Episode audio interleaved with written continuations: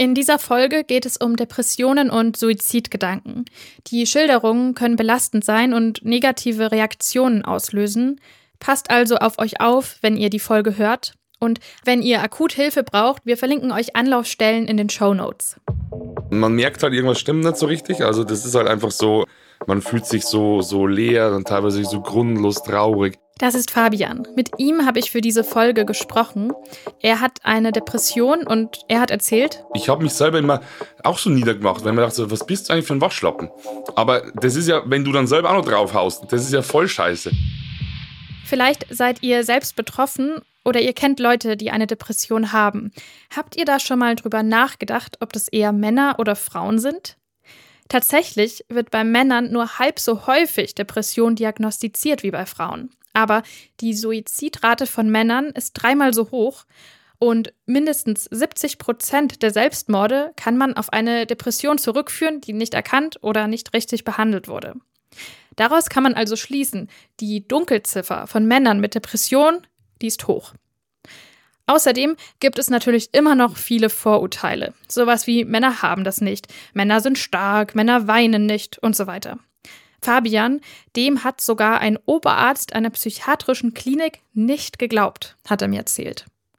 Das ist also ein Bereich in der Medizin, wo Männer benachteiligt werden. Und in dieser Folge geht es deshalb darum, woran das liegt, dass Männer mit Depressionen seltener behandelt werden. The Sex Gap. Ein Podcast von gesundheithören.de und der Apothekenumschau.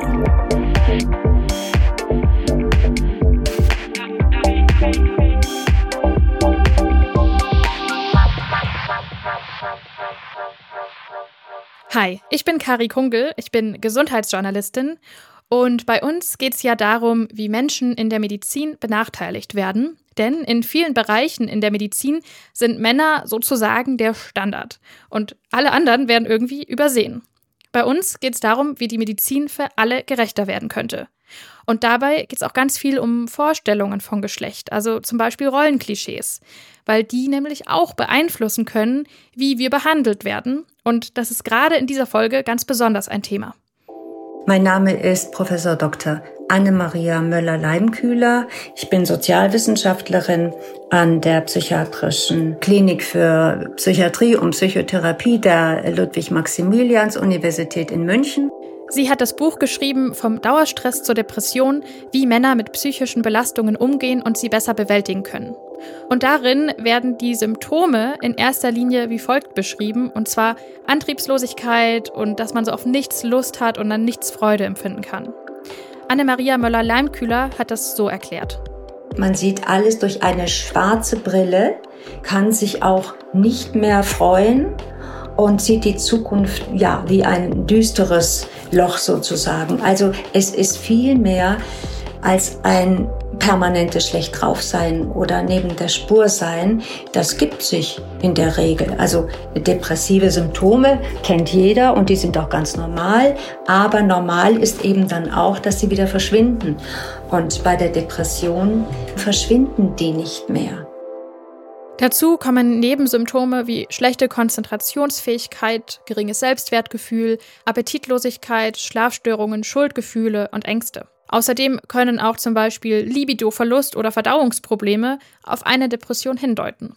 Bei Männern kann sich Depression aber auch noch ganz anders äußern, und zwar zum Beispiel durch gesteigerte Aggressivität. Die Krankheit Depression ist ziemlich verbreitet. Mehr als 5 Millionen Deutsche sind pro Jahr betroffen. Und obwohl das so verbreitet ist, gibt es einfach noch richtig viele Vorurteile, was psychische Erkrankungen angeht. Es ist so ganz ein blödes Gefühl, das man gar nicht richtig beschreiben kann. Und das Ding ist, es ist auch so, dir kann ja keiner sagen, was es ist. Also, wenn du dir ein Bein brichst, ist es ganz offensichtlich, was zu tun ist. Bei sowas weißt du überhaupt nicht, was Phase ist. Als ich mit Fabian gesprochen habe, da waren wir uns online zugeschaltet und auf dem Bildschirm hat mir ein Mann entgegengeschaut, der braun gebrannt ist, ein total sympathisches Lächeln hat und was mir auch gleich aufgefallen ist, er trainiert viel und er hat auch echt viele Tattoos. Fabian kommt aus Bayern, das hört man ja auch so ein bisschen. Und bei ihm fing dieses Gefühl, was er gerade beschrieben hat, ganz früh an. Und zwar war er da noch in der Schule. Fabian hat sich da viel mit anderen verglichen und er war auch echt ehrgeizig. Ich meine, wir alle vergleichen uns mit anderen Menschen. Das kann auch gut für uns sein, weil wir aus diesen Vergleichen lernen können. Aber bei Menschen mit Depression funktionieren diese Vergleiche oft nicht mehr. Sie vergleichen sich nicht mit Leuten, die ihnen ähnlich sind, sondern mit Menschen, die unerreichbar erscheinen. Und das zieht einen natürlich total runter. Fabian war lange der Beste in der Klasse und auf dem Fußballplatz. Aber als er dann in die Oberstufe gekommen ist, da ist der Druck total gestiegen und auch beim Fußball wurde es immer härter, je besser Fabian geworden ist. Die Konkurrenz steigt wieder und das war dann für mich schon so, ich natürlich wuchs der Druck, weil ich natürlich eine gewisse Erwartungshaltung an mich hatte und auch von außen war eine Erwartungshaltung an mich, weil man war ja erfolgsverwöhnt. Das war ja einfach so. Fabian ist ganz schlecht damit klargekommen, nicht mehr der Beste zu sein. Und wenn er aber nicht der Beste war, dann hat er sich schwach gefühlt. Und das war auch der Auslöser für die Depression bei ihm, hat er erzählt. Mit 18 hat Fabian seine erste Diagnose bekommen. Er war jahrelang in Behandlung, er hat Medikamente genommen und Psychotherapie gemacht. Und ihm ging es dann auch immer mal wieder gut, aber dann gab es auch einfach wieder Phasen, wo es ihm total schlecht ging, sodass er sogar Selbstmordgedanken hatte. Obwohl er mittlerweile gelernt hat, mit seiner Depression zu leben, ist Ehrgeiz immer noch ein Thema in seinem Leben. Mein Ehrgeiz ist nach wie vor einfach brutal hoch oder groß oder wie man es am besten nennt. Und ich weiß einfach auch, dass ich halt immer, egal was ich mache, am besten abliefern möchte. Also so zumindest nicht, nicht bloß der Beste, sondern allgemein, sondern ich will für mich der Beste sein. Fabians Job ist Influencer und als ich mit ihm das Interview geführt habe, da haben wir auch ganz viel darüber gesprochen, dass sich gerade so bei Social Media ja total viel verglichen wird. So Stichwort vergleichen, da ist Social Media irgendwie auch so voll das Ding. Wie schaffst du es dann dort, da irgendwie so ein bisschen auf dich aufzupassen? Ich habe tatsächlich einfach auch für mich jetzt einen guten Weg gefunden. Ich selber konsumiere sehr wenig. Also ich sehe das wirklich als reinen Beruf. Also ich mache halt mein Ding, ich mhm. mache mein Content ich, ich bin dankbar für das, was ich habe. Ich weiß, dass andere auch ihre Struggle haben, weil jeder Mensch hat Struggle. Und auch wenn du denkst, diese Menschen führen das schönste Leben auf der Welt, weil die nur am Reisen sind, die tollsten Menschen treffen, was weiß ich, die haben auch ihren Struggle, weil die vielleicht gerne mal länger daheim bleiben würden, weil sie ihre Routinen gern hätten, weil sie vielleicht sich auch mal wünschen würden, anzukommen. Es gibt so viele Sachen, die einfach dann ganz schnell in den Hintergrund rücken, die man dann vergisst. Aber mhm. auf Dauer ist es auch nichts. Deswegen bin ich halt einfach auch der Meinung, dass auf Social Media auch Sachen gehören, die nicht so toll sind. Weil auch, ich, ich bin auch ehrlich, ich habe immer mal wieder kurze Phasen, wo es mir psychisch mal nicht so gut geht. Und ich sage das dann aber auch, weil die Leute einfach auch wissen sollen, dass ich auch meine Probleme habe und meine Sorgen habe.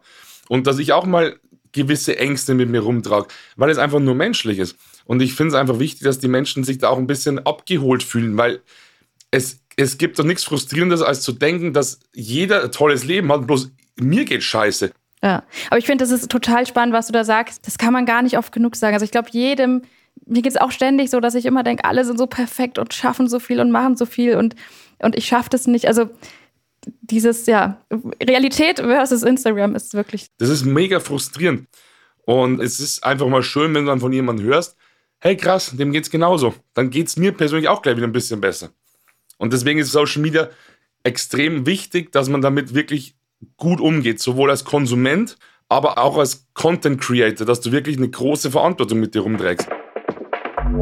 Fabian redet deswegen auch auf seinem Insta-Kanal immer wieder über seine Depression. Aber darüber öffentlich zu sprechen, das hat ihn total Überwindung gekostet. Das war damals ganz krass, dass ich das erste Mal darüber sprach, weil ich wirklich das Schlimmste vermutet habe und die Reaktionen waren zu 100% gegenteilig. Also es war so krass positiv und es ist auch immer noch wie viele Leute mir dann schreiben, dass sie einfach dankbar sind, dass ich da einfach das öffentlich mache, dass ich darüber spreche, dass ich einfach auch den Mut besitze. Und es ist so krass, weil ich, ich persönlich empfinde das überhaupt nicht als mutig, weil man denkt so, das ist, das ist mein Leben und das ist einfach auch nichts, wofür ich mich schäme oder so. Und ich finde allein, dass die Leute dir schon sagen, das ist mutig, schließt ja darauf, dass es eigentlich, dass irgendwas falsch läuft. Weil wenn ich verwende immer das Beispiel vom gebrochenen Bein. Wenn du dir ein Bein brichst und sagst es, dann sagt auch keiner, wow, krass, bist du mutig, dass du das jetzt sagst. Das ist echt ein richtig gutes Beispiel, finde ich. Und es sagt aber einfach viel darüber aus, wie viel Scham es immer noch gibt, über psychische Krankheiten zu reden. Fabian wollte niemand sein, der Hilfe braucht. Und das ist bei Männern viel häufiger der Fall als bei Frauen, sagt Anne-Maria Möller-Leimkühler. Das sind wirklich traditionelle Männlichkeitsnormen von, von Toughheit und Härte und Autonomie und alles im Griff haben und bloß nicht schwach erscheinen, bloß nicht unmännlich erscheinen. Das spielt eine ganz große Rolle, dass man sich keine Hilfe sucht. Denn wer Hilfe sucht als Mann, der gibt zu erkennen, dass er seine Probleme nicht selber lösen kann. Ne? Depression bei Männern wird sehr viel stärker sozial stigmatisiert als bei Frauen. Insofern ist Depression zunächst mal mit Männlichkeit überhaupt nicht vereinbar. Fabian sieht stark aus, also körperlich stark mit seinen Tattoos und so weiter. Und vielleicht so, wie manche sich typischerweise eine besonders männliche Person vorstellen würden. Fabian sagt, dass seine Muskeln für ihn auch so ein bisschen ein Schutzschild sind, sozusagen. Und dieses Schutzschild hat aber dazu geführt, dass ihm teilweise nicht geglaubt wurde, wie schlecht es ihm geht. Mit 25 Jahren hatte er dann eine so schlimme Phase, dass er mit seiner Mutter in eine Klinik gefahren ist und als sie dann dort saßen, hat der Oberarzt ihm einfach nicht geglaubt, erzählt Fabian. Ja, und ich habe gesagt, ich brauche ich brauch Hilfe. Ich, ich, ich, haben Sie einen Platz für mich? Haben Sie ein freies Bett? Und er hat halt wirklich, er hat halt wirklich mich ausgelacht. Also nicht jetzt so, so auf den Finger, mit, mir, auf, äh, mit dem Finger auf mich gedeutet und laut gelacht. Aber er hat da so vor sich hingeschmunzelt, so, hm, hm, hm, ist ja lustig, ha, wen verarschen Sie hier? Ja. Aber natürlich du, du willst in die Klinik, du hast da wochenlang einen Horror davor, das wirklich den Schritt zu gehen, dann bist du soweit, ja. willst den Schritt gehen und dann erstmal kriegst du so, so eine Schölle. Und dann denkst du so, ja cool, äh, ich soll jetzt hier die nächsten Wochen bleiben. Also war natürlich dann für mich schon erstmal so ja. gleich so, okay, toll, toller Start. Würdest du vielleicht sagen, wenn, wenn man jetzt mal irgendwie sich überlegt, du wärst eben kein Mann gewesen, sondern vielleicht eine junge Frau, die da angekommen wäre bei diesem Oberarzt, glaubst du, er hätte vielleicht irgendwie anders reagiert eventuell? ich kann es natürlich nur mutmaßen. Ähm, ich mhm. denke schon. Ich könnte mir schon vorstellen, ohne das ist irgendwie böse zu meinen, dass mhm. da eine junge Frau vielleicht eher Gehör gefunden hätte. Zu Beginn, direkt mhm. zu Beginn. Ich habe dann auch geschafft, dass ich ein Bett bekomme. Aber ich glaube, der Einstieg ja. wäre ein bisschen anderes gewesen. Weil ich, ja. wie gesagt, schon glaube, der war auch schon was älter, das ist wahrscheinlich alte Schule, kommt aus einer Generation, wo die Männer halt einfach wie es halt so früher so war, dieses typische Männer-Frauen-Bild, so typisch, also was halt einfach urzeitmäßig ist. Du hast ein Buch geschrieben, das heißt Starker Mann, ganz schwach. Und auch ja. da geht es ja dann wieder um diesen Widerspruch eben mit stark und schwach sein. Hattest du denn früher dann aber vielleicht auch eben dieses Gefühl, du darfst keine Schwäche zeigen? Diese Muskeln und die Tattoos, das war ja, auch ein, das war ja nicht bloß so, weil ich das besonders viel Bock drauf hatte. Also klar, irgendwo schon, aber auch als als Schutzschild. Also ich wollte einfach den Menschen nicht das Gefühl geben, wenn sie mich sehen, so, ah ja, das ist der psychische Problem. Wie gesagt, gibt eh kein klassisches Bild, wie man sich vorstellt, aber ich wollte halt wirklich genau ins andere Extrem. Ich wollte halt ganz stark wirken, weißt Und das war für mich immer schwierig, Schwäche zu zeigen, weil ich, weil ich immer denke, so irgendwie sich auch mal Auszeiten zu nehmen, dem Körper mal Erholung gönnen teilweise auch schlafen. Ich denke mir immer so, nee, das, das muss ich muss, ich muss Gas geben, ich muss machen, ich muss arbeiten, ich muss, ich muss, ich muss, ich muss. Also so, so war es schon immer. Es ist mittlerweile besser, ist aber teilweise immer noch ausbaufähig, sage ich mal. Der Körper kann das ganz lange und der Körper gibt dir immer mal wieder Signale und sagt so, hey, ich bräuchte jetzt mal kurz Pause. Und du ignorierst es aber und der Körper verzeiht dir echt viel. aber irgendwann sagt er so, mein Freund, jetzt reicht's. Und ähm, dann, dann holt er sich diese Auszeit und wenn der Körper sich dann wirklich die Auszeit mit Gewalt holen muss, mehr oder weniger, dann haut es sich halt voll her. Und das habe ich damals auch gemerkt. Ich habe die Anzeichen immer wieder ignoriert und immer wieder, nee, ich kann das und ich bin stark genug und ich brauche keine Hilfe. Ja, und irgendwann streckt es ja komplett daher. Und so war es damals bei mir eben auch. Nicht schwach sein wollen, das ist bei vielen Männern ein Grund, warum sie sich eben auch nicht eingestehen wollen, dass sie eine Depression haben und Hilfe brauchen, sagt Anne-Maria Möller-Leimkühler von der LMU München. Zum Beispiel galt ja die Depression immer als typische Frauenkrankheit. Warum? Weil Frauen traditionell als das psychisch und körperlich schwächere und anfälligere Geschlecht gedacht wurden und Männer dagegen sozusagen als Verkörperung von Vernunft und Kultur. Das sind überkommene Vorstellungen, aber es ist interessant, dass obwohl sich Geschlechterrollen verändert haben in den letzten Jahrzehnten, sich diese Geschlechterstereotype, also was ist typisch männlich und was ist typisch weiblich, nicht verändert haben. Die sind nach wie vor ziemlich unverändert in unseren Köpfen. Männer durchleben eine Sozialisation der emotionalen Kontrolle. So würde ich das nennen. Und das beginnt schon ganz früh im jungen Alter, wo Jungen einfach nicht wie Mädchen dazu ermutigt werden, auch über Gefühle, die ihnen vielleicht peinlich sind, zu sprechen. Und das setzt sich dann sozusagen im Lebensverlauf fort. Und diese emotionale Kontrolle wird Männern dann sozusagen zur zweiten Natur und sie stehen sich damit selber im Weg.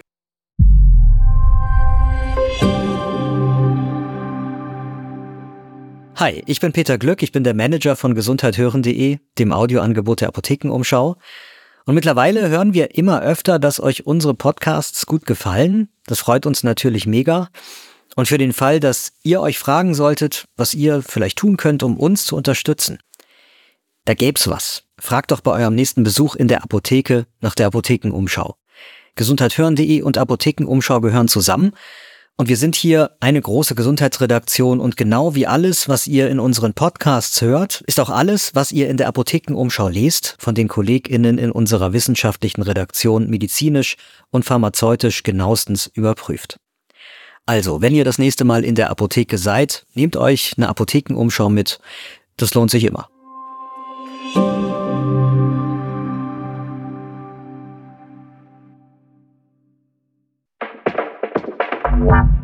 Kurzer Disclaimer. Wir reden hier jetzt ja viel von Männern und Frauen.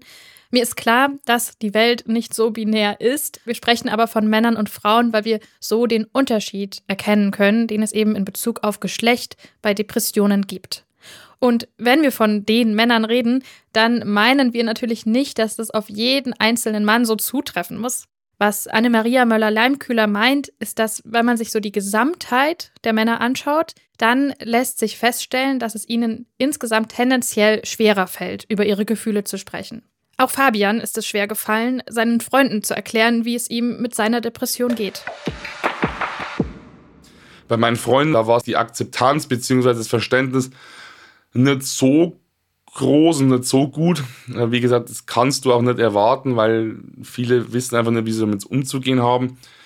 Ähm, ich hätte es mir manchmal natürlich auch ein bisschen besser gewünscht, aber ja, wie gesagt, ich glaube, das kann man einfach nicht erwarten. Fabian hat mir insbesondere von einem guten Freund von ihm erzählt. Als er dann mein Buch gelesen hat und ich dann eben über genau solche Dinge schrieb, hat er mir dann auch eine ganz, ganz liebe Nachricht geschrieben und gesagt, hey Fabi, es tut mir so leid, dass ich da damals, viele, viele Jahre früher, also teilweise so blöd reagiert habe, weil ich, ich wusste es nicht besser. Und ja, deswegen, man, man darf das teilweise, glaube ich, gar nicht so erwarten. Fassen wir mal zusammen. Bei Männern wird seltener Depression diagnostiziert. Das heißt aber nicht, dass Männer seltener Depressionen haben. Sie werden einfach nur seltener erkannt und behandelt. Aber warum ist das so? Wir haben von Fabian ja gehört, dass es ihm total schwer gefallen ist, sich einzugestehen, dass es ihm schlecht geht und dass er Hilfe braucht denn er wollte nicht vermeintlich schwach erscheinen. Anne-Maria Möller-Leimkühler, sie hat uns erklärt, dass es Männern generell schwerer fällt, sich bei einer Depression Hilfe zu suchen. Der erste Grund, warum Depressionen bei Männern also unterdiagnostiziert sind, der ist eben unser Geschlechterbild. Aber es gibt auch biologische Gründe.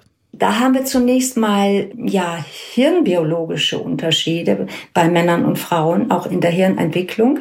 Es ist nämlich so, dass bei Männern die beiden Hirnhälften nicht so stark verdrahtet sind wie bei Frauen. Hier gilt natürlich wieder, wenn wir uns alle Männer und alle Frauen anschauen, dann sehen wir diesen Unterschied. Es gibt aber natürlich einzelne Männer, bei denen die Hirnhälften gut vernetzt sind und umgekehrt natürlich auch Frauen, bei denen das nicht der Fall ist. Der Grund, wie sich unser Gehirn entwickelt, hängt davon ab, wie wir aufwachsen, also eben auch von Geschlechterbildern, die unsere Erziehung beeinflussen können. Unsere linke Gehirnhälfte ist fürs rationale Denken zuständig und die rechte für Emotionen. Und bei Männern arbeitet das Gehirn sozusagen asymmetrisch mit Fokus auf der linken Hirnhälfte, also wo eben rationales Denken, technische Logik und diese Dinge äh, verortet sind. Also von daher haben sie schon rein biologisch einen schlechteren Zugang zu ihren Gefühlen, was nicht heißt, dass sie keine Gefühle haben, aber sie können sie nur nicht so gut wahrnehmen, sie, sie auch entsprechend interpretieren und schon mal gar nicht kommunizieren. Das finde ich echt total spannend, muss ich sagen, weil ich ehrlich gesagt immer dachte, das sind vor allem die sozialen Faktoren. Aber das heißt, die wirken hier beide ineinander, die biologischen und die sozialen Faktoren. Männer haben einerseits hirnphysiologisch einen schlechteren Zugang zu ihren Gefühlen, können sie schlechter benennen und schlechter sagen, wie es ihnen geht. Gleichzeitig sind sie aber auf der sozialen Ebene auch einfach viel weniger geübt darin, sich Unterstützung zu holen. Frauen haben andere Ressourcen als Männer. Sie haben in der Regel größere Netzwerke, sie haben, sie haben andere Stressverarbeitungsstrategien und damit haben sie dann auch andere Schutzfaktoren, andere Bewältigungsmöglichkeiten im Vergleich zu Männern. Männer kommen, weil sie sich ja auch nicht so für psychische Gesundheit interessieren und für Gesundheitswissen, kommen zunächst mal gar nicht auf die Idee, ja, dass das eine Depression sein könnte, denn Depressionen haben ja eigentlich nur Frauen. Also wenn das andauert und es wird ja dann in der Regel auch schlimmer, dann ist das schon ein äh, ziemliches Leiden, was eben still und heimlich erfolgt. Nach außen wirken sie dann, ja, können sie vielleicht noch eine Zeit lang funktionieren oder sogar geben noch mehr Gas bei allem. Und das erschwert natürlich auch für Freunde und Angehörige und eben auch für Ärzte zu erkennen, dass es sich hier wirklich um eine beginnende Depression handeln könnte. Und dann kommt noch dazu, dass sich Depressionen bei Männern anders äußern können als bei Frauen. Und zwar, obwohl chemisch im Gehirn das Gleiche passiert. Es ist ein Serotoninmangel, der interessanterweise geschlechtsspezifische Auswirkungen zu haben scheint. Bei Frauen geht er direkt auf die Stimmung. Depression kann sich ja ganz anders bei Männern äußern. Und zwar gehören da Aggressivität, also ungewohnte Aggressivität, Wutanfälle wegen Kleinigkeiten, ja, Irritabilität, aber eben auch suchtähnliches Verhalten zu diesen eher untypischen Depressionssymptomen. Deshalb erkennt man das auch gar nicht als Depression. Und viele Männer stürzen sich dann suchtmäßig in die Arbeit, machen ständig Überstunden, stürzen sich in den Sport, gehen jeden Tag ins Fitnessstudio für Stunden oder fahren jeden Tag mit dem Rennrad um den Chiemsee. Das ist tatsächlich sehr anders als dieses typische Bild, was wir von Depressionen so haben, also tagelang im Bett zu liegen und dass man nicht aufstehen kann. Natürlich gibt es das auch bei Männern. Einige Männer haben aber eben ganz andere Gefühle als Traurigkeit oder Antriebslosigkeit, sagt Anne-Maria Möller-Leimkühler. Es fühlt sich an wie eine sehr starke innere Angespanntheit, starke innere Spannungen, die man sich eigentlich nicht erklären kann. Man fühlt sich, ja, permanent schlecht drauf, irgendwie so neben der Spur laufend und frustriert, unzufrieden. Man geht gleich an die Decke. Naja, und man sieht zu, dass man sich dann irgendwie entspannt über äh, Alkohol oder Drogen. Man kann sich nicht mehr entspannen, weil die Körpersysteme alle hochgefahren sind und nicht mehr von selbst runterkommen. Und deshalb sollte man einem depressiv Erkrankten auch nicht sagen, er soll mal in Urlaub fahren oder soll mal was Schönes unternehmen. Das funktioniert nicht. Ich habe tatsächlich auch schon gehört, dass regelmäßiger Sport bei einer Depression helfen kann. Anne-Maria Möller-Leimkühler sagt jetzt aber, bei Männern kann das auch genau das Falsche sein. Wie wird dann aber Depression bei Männern behandelt? Dafür haben wir mit Björn Süfke gesprochen. Er ist Männertherapeut, das heißt, er ist Psychotherapeut und er arbeitet nur mit Männern. Und er sagt, Psychotherapie ist eine Behandlung, die auf Frauen zugeschnitten ist. Das ganze Setting, zusammensitzen und über Gefühle sprechen, über Probleme sprechen, über Persönliches sprechen, das ist ein Setting, was Frauen gewohnt sind, was in der weiblichen Sozialisation ja an nicht abtrainiert wird, sondern gefördert wird, sich austauschen, Schwächen zugeben dürfen, über Probleme sprechen, überhaupt mit anderen Menschen zu sprechen, ein soziales Netz zu haben. Das ist schon für viele Männer unüblich. Ganz viele Männer sitzen dann wirklich in der Psychotherapie, möglicherweise auch nicht unbedingt eigenmotiviert, sondern vom Arzt geschickt oder auch äh, mit einer Gerichtsauflage oder auch von der eigenen Ehefrau geschickt. Und die haben wirklich noch nie mit einem anderen Menschen über wirklich tiefgehende innere äh, Schwierigkeiten gesprochen. Nicht, weil sie irgendwie blöd sind oder, oder, oder das grundsätzlich nicht könnten, aber weil sie eben eine männliche Sozialisation durchlaufen haben, die das, man könnte sagen, kontinuierlich ihn abtrainiert hat, die ihn auf allen Kanälen vermittelt hat, dass Mannsein und Gefühle haben, nicht nur, ich betone haben, nicht nur über Gefühle sprechen, sondern überhaupt ängstlich, hilflos, schuldig, schamhaft, traurig zu sein, dass das im Grunde ein Verstoß gegen das Gesetz traditioneller Männlichkeit ist, wie ich es immer nenne. Das ist doch echt total traurig irgendwie, dass es, ja, dass sich Männer nicht eingestehen können, Gefühle zu haben. Wenn ein Mann dann bei Björn Süfke sitzt, dann hat er einen großen Schritt bereits getan, er hat sich Hilfe gesucht. Oft werden Männer von ihren Hausärztinnen vermittelt, denn die sind häufig die ersten, an die sich Männer wenden, wenn es ihnen nicht gut geht. Logischerweise psychosomatisieren wir Männer natürlich auch mehr, weil psychosomatisieren ist ja ein Stück sozusagen ähm, abzuwehren und dann muss der Körper es ausbaden, um es jetzt mal ganz flapsig zu sagen. Das heißt, viele Männer landen tatsächlich bei den Hausärztinnen und ähm, ja, mit Rücken, mit Herzinfarkt, mit, mit, mit. Und wenn die ich sage es jetzt mal wieder ein bisschen kritisch, was ich da manchmal dann höre, was es da an Kontakten gab, dann ist das schon erschreckend. Hausärztinnen und Hausärzte müssen auf dem Gebiet besser geschult werden, sagt Björn Süfke. Fabians Hausarzt, der hat damals aber ziemlich gut reagiert. Er hat nämlich sofort bemerkt, dass Fabian psychologische Hilfe braucht.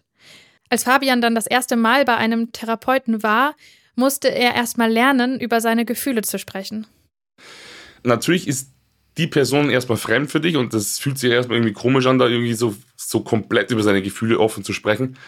Aber man darf halt nicht vergessen, dass du da ja hingehst, weil du Hilfe brauchst oder gerne Hilfe bekommst oder bekommen würdest. Und natürlich ist es auch hier wichtig, je ehrlicher und offener du bist, desto besser kann dein Gegenüber dir helfen. Und deswegen dachte ich mir so, weißt du was, es ist doch scheißegal, was der jetzt von mir denkt, weil er hat es ja auch gelernt. Und wenn ich sage, ich habe Angst, aus dem Haus zu gehen und habe Panik, ins Fitnessstudio reinzugehen, dann ist das nichts, wofür ich mich schämen muss, weil ich denke so, das wird dir schon mal gehört haben. Als Mann über seine Gefühle sprechen zu können, das ändert sich ja zum Glück. Also ich habe männliche Freunde, die Schwäche zeigen können und über ihre Gefühle reden. Aber ich kenne ehrlich gesagt auch einige, denen das echt schwer fällt. Björn Süf gesagt, dass gerade junge Akademiker oft sehr gut darin sind, ihre Gefühle zu analysieren, aber auf eine rationale Art und Weise. Also nicht so, dass sie sich verletzlich machen. Also beispielsweise jemand wie ich, der eher aus dem akademischen Milieu kommt, da sind die Abwehrmechanismen eben oft so rationalisieren, intellektualisieren. Also so Männer wie ich, das sind die schlimmsten Klienten im Übrigen, die reden zwar durchaus über emotionale Inhalte, die benutzen psychologische Begrifflichkeiten sozusagen, aber es ist alles sehr verkopft. Die reden über Gefühle, aber nicht von ihren Gefühlen. Was manchmal, wie gesagt, therapeutisch am schwierigsten ist, weil die Begrifflichkeiten, Nähe, Distanz, Probleme, Traurigkeit und so weiter, die kommen schon vor, aber es ist alles ein Stück wie in einem Buch. Und dann muss ich genau das thematisieren und sagen, Herr Mayer, das ist ja alles schön und gut. Und wenn ich, also jetzt haben wir uns 20 Minuten unterhalten und ganz ehrlich, das ist hochinteressant, wie wir beiden Schlauberger hier miteinander reden. Aber ich habe nach 20 Minuten noch keine Idee davon, wie es Ihnen eigentlich geht hinter all diesen Gedanken. Das ist mir unklar. Es ist also ein Unterschied, darüber zu reden oder die Gefühle auch zuzulassen und sich verletzlich zu machen. Die Männer in Björn Süfkes Praxis, die erfinden ganz unterschiedliche Abwehrmechanismen, um ihre Gefühle nicht an sich ranlassen zu müssen. Da gibt es auch die Männer, die sind eher so Macher sozusagen, handlungsorientiert. Die sitzen dann tatsächlich da und sagen entweder explizit oder implizit sowas wie, das ist ja alles schön und gut hier mit dem Gequatsche, aber ich mache lieber. So mit dieser Haltung und so weiter. Ich versuche ganz oft dann diese Abwehrmechanismen zu thematisieren die eigenen Abwehrmechanismen zu erkennen, sich ein Stück dabei zu ertappen, wenn man es macht, das ist dann schon ja mindestens der halbe Weg, weil wenn ich ein Stück mal von diesen Abwehrmechanismen lassen kann, und sei es nur für einen Moment, dann kommen ja automatisch die Gefühle, die dadurch abgewehrt werden sollten, zum Vorschein. Das ist ja so ein Klischee, dass man in der Psychotherapie ständig und stundenlang weinen und, und heulen und zetern muss. Es reicht ja oft aus, wenn das Gefühl mal für einen Moment durchkommt, reicht ja aus, um es zu erkennen und ja, die Botschaften zu hören, die es uns liefern will, weil das tun ja die Gefühle. Sie liefern uns Botschaften über unsere Innenwelt. Björn Süfke kann Männern also mit seiner Gesprächstherapie helfen. Eine zweite Möglichkeit sind Medikamente. Die haben auch Fabian sehr geholfen, aber er musste sich ganz schön überwinden, Antidepressiva zu nehmen, hat er mir erzählt. Anne-Maria Möller-Leimkühler, die kennt das. Gerade Männer hätten oft das Gefühl, Psychopharmaka würden ihre Persönlichkeit verändern. Das ist aber überhaupt nicht der Fall, denn die Persönlichkeit wird durch die Depression äh, verändert und Antidepressiva räumen mit dem biochemischen Chaos im Gehirn auf. Es dauert etwas, bis sie wirken, aber man kann davon eigentlich in der Regel nur profitieren. Wir haben in einer anderen Folge ja schon über die unterschiedliche Wirkung von Medikamenten bei Männern und Frauen gesprochen. Falls ihr später eingestiegen seid, in Folge 2 ging es darum. Also frage ich mich auch hier, wirken Antidepressiva unterschiedlich bei Männern und Frauen? Geschlechtsspezifische Studien zur Wirksamkeit von Antidepressiva sind noch Mangelware. Da hat man gefunden, dass manche besser bei Frauen wirken als bei Männern und umgekehrt. Das ist aber alles noch ziemlich inkonsistent. Was aber sicher wirkt, ist Psychotherapie, also insbesondere kognitive Verhaltenstherapie und interpersonelle Psychotherapie, was natürlich voraussetzt, dass die Männer sich dazu aufraffen können, diese in Anspruch zu nehmen. Ne?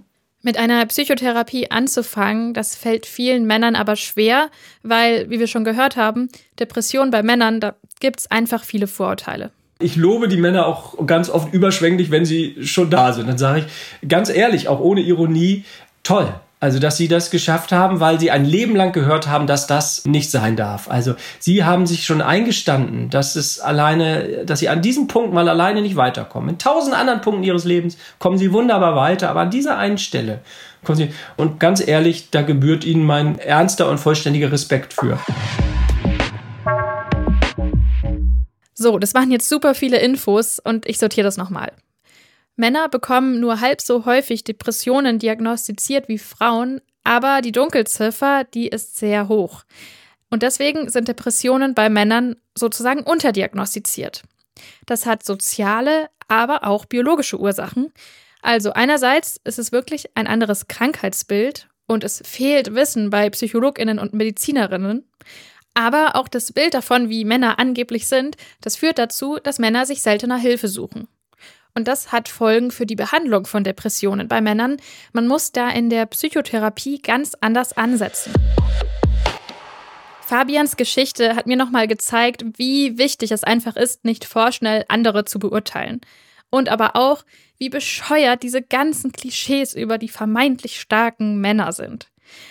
Wenn ich aber ganz ehrlich bin, als ich das Gespräch mit ihm geführt habe und ihn da so gesehen habe am Bildschirm, da hatte ich irgendwo ganz tief im Hinterkopf auch den Gedanken, wie kann so eine strahlende, positive Person eine Depression haben? Obwohl das natürlich Quatsch ist, so zu denken. Fabian, der hat gelernt, mit seiner Depression zu leben und er kennt sich selbst einfach richtig gut mittlerweile und weiß, wenn er sich zu viel mit anderen vergleicht, da muss er aufpassen. Aber nichtsdestotrotz ist mein Ehrgeiz halt einfach krass. Und in mancher Hinsicht ist es super, weil es mich halt natürlich extrem antreibt. Aber wenn es dann mal nicht so läuft oder wenn ich mich halt dann teilweise übernehme, weil einfach ich mir viel zu viel aufhals, das ist halt dann manchmal auch ein bisschen ja, schwierig. Also ich war schon immer ein Mensch von Extremen und auch wenn es um das geht, bin ich halt wirklich sehr extrem. Fabian kennt jetzt seine Grenzen und er achtet auf sich. Und vor allem weiß er, ich darf auch schwach sein, ich darf um Hilfe fragen. Und das ist nicht nur okay, sondern genau das macht mich aus und dafür mögen mich meine Freundinnen und Freunde. Zum Beispiel auch mit meiner Freundin, ich kann mit der über wirklich alles reden. Und sie sagt zum Beispiel auch, das ist ein Grund, warum sie sich in mich verliebt hat, weil ich einfach so offen über meine Gefühle sprechen kann. Und ich finde, allein dadurch kannst du so viele Probleme im Vorfeld irgendwie oder bevor es überhaupt ein Problem wird, beheben. Und so ist es ja auch mit dir selber. Wenn du psychisch merkst, irgendwas passt und du redest relativ früh darüber und offen und wirklich komplett offen. Das heißt, du lässt deine Hosen einfach mal runter. Das ist ja nichts, wofür mich schämen muss. Also, wenn es euch nicht gut geht, dann bitte, bitte sprecht mit jemandem, sucht euch Hilfe. Da gibt es einige gute Anlaufstellen, aber zuerst mal, wenn es euch ganz akut wirklich sehr, sehr schlecht geht, dann bitte zögert nicht, auch den Notruf zu wählen unter der 112. Ansonsten verlinken wir euch ein paar Anlaufstellen in den Show Notes, zum Beispiel die Telefonseelsorge.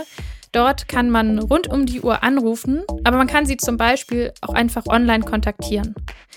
Was wir euch auch verlinken, ist natürlich die Instagram-Seite von Fabian und das Buch von Anne-Maria Möller-Leimkühler.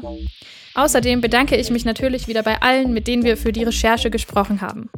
In der nächsten Folge hier bei The Sex Gap geht es um eine Erkrankung von Frauen bzw. Menschen, die menstruieren, die selbst viele Ärztinnen und Psychiaterinnen nicht auf dem Schirm haben. Ich spreche von PMDS. Ganz kurz gesagt, da kämpfen Betroffene nach dem Eisprung zum Beispiel mit Aggressionen und Depressionen. Dafür habe ich mit Dani gesprochen. Sie hat erst vor kurzem mit über 30 Jahren ihre PMDS-Diagnose bekommen, obwohl sie seit sie elf Jahre alt ist mit massiven Stimmungsschwankungen zu kämpfen hat. Ich war so froh, dass ich das entdeckt habe. Ich war so erleichtert, weil ich immer dachte, irgendwas stimmt nicht mit mir. Und was ist es? Ich kann es nicht benennen. Es ist PMS. Aber das war immer mehr als das. Und ähm, mein Leben hat sich in diesem Moment auf jeden Fall verändert. Also grundlegend. Warum immer noch kaum jemand weiß, was PMDS eigentlich ist, hört ihr in der nächsten Folge. Abonniert gerne The Sex Gap zum Beispiel bei Spotify oder Apple Podcasts, dann kriegt ihr automatisch eine Benachrichtigung, wenn die neue Folge draußen ist. Und wenn ihr ein Thema habt, das euch interessiert, schreibt uns das sehr gerne an redaktion.gesundheithören.de. Um die Zeit bis dahin vielleicht so ein bisschen zu überbrücken, da habe ich jetzt noch eine Podcast-Empfehlung für euch, vielleicht für eine längere Zugfahrt oder so. Und zwar unser Storytelling-Podcast von gesundheithören.de, der heißt Siege der Medizin. Ganz konkret die Folge Heilung im Kopf, Freud, Jung und die Erfindung der Psychotherapie. Erzählt von Schauspieler Ulrich Nöthen und untermalt mit Musik, das ist sozusagen wie ein Hörbuch. Ich heiße Kari Kungel und ich sage Tschüss und bis dann.